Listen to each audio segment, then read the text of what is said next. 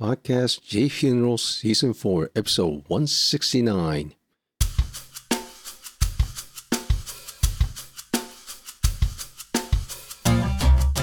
有限会社 YEY の和田です。死に方改革研究者および旅のデザイナー姉追いの旅です。今日は2023年12月19日。では行ってみようか。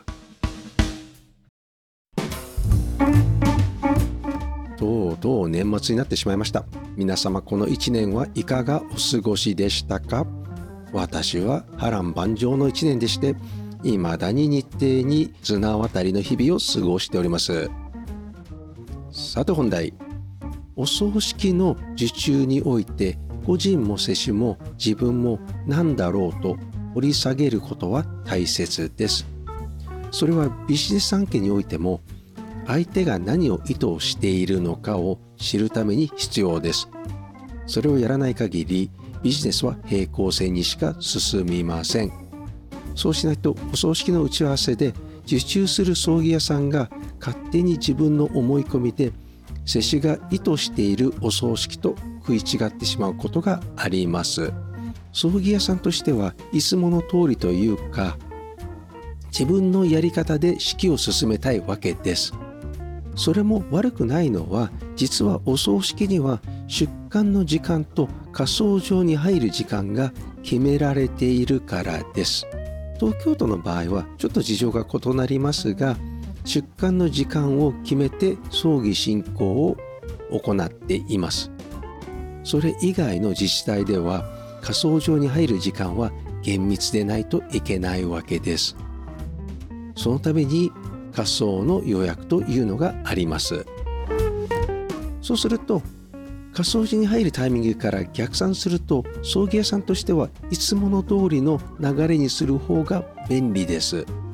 お経を何分ぐらいお焼香を始めるタイミングと参列者の数を見ながら香炉の数を増やしたり減らしたりして調整をいたします。場合によっては繰り上げ書なのか法要もやってしまう場合も調整いたしております。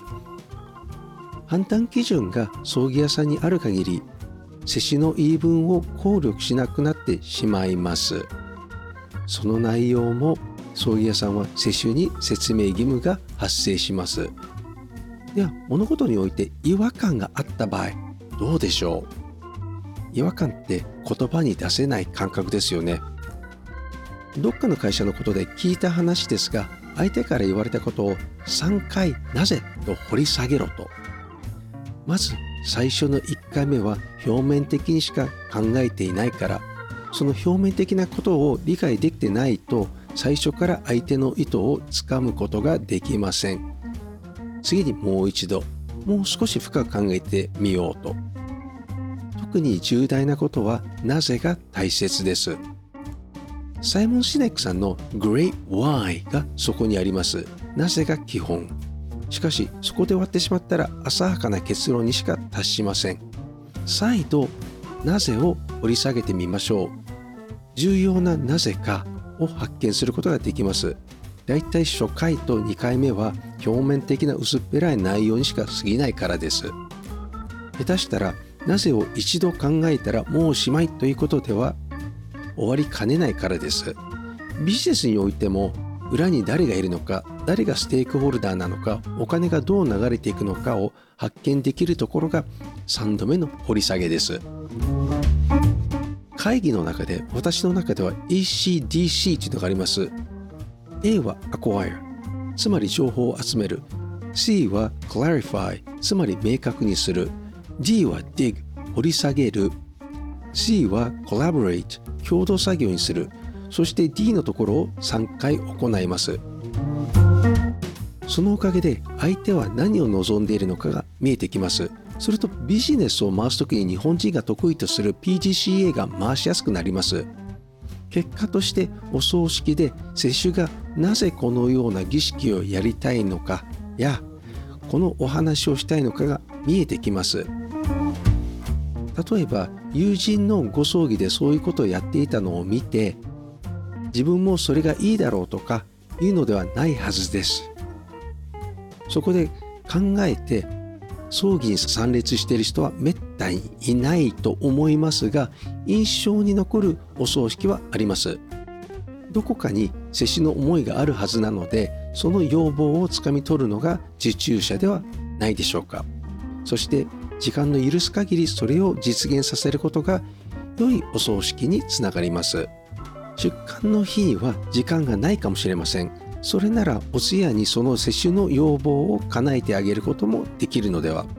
接種がお通夜はなしでやりたいというなら葬儀の時間を早めたり出棺の時間を遅らせたりいろいろと対応が可能ではないでしょうか。もちろん他にいろいろな制限があるのは承知です。しかしそれが相手には心地よさになり自分には次の仕事にもつながり別の仕事への紹介にもつながるのでは。話を聞いて実行することは手段であることを忘れてはならないです。お客さんである世襲にはお葬式は悔いを残さないことと心地よく見送ることが目的ではありませんか？本日のお話は掘り下げるという内容でした。まだこれが今年最後のエピソードになるかならないかは分かりませんが年末食べ過ぎ飲み過ぎはしゃぎすぎないように来週はクリスマス。再来週は年明けの元日です。ではごきげんよう。ありがとうございました。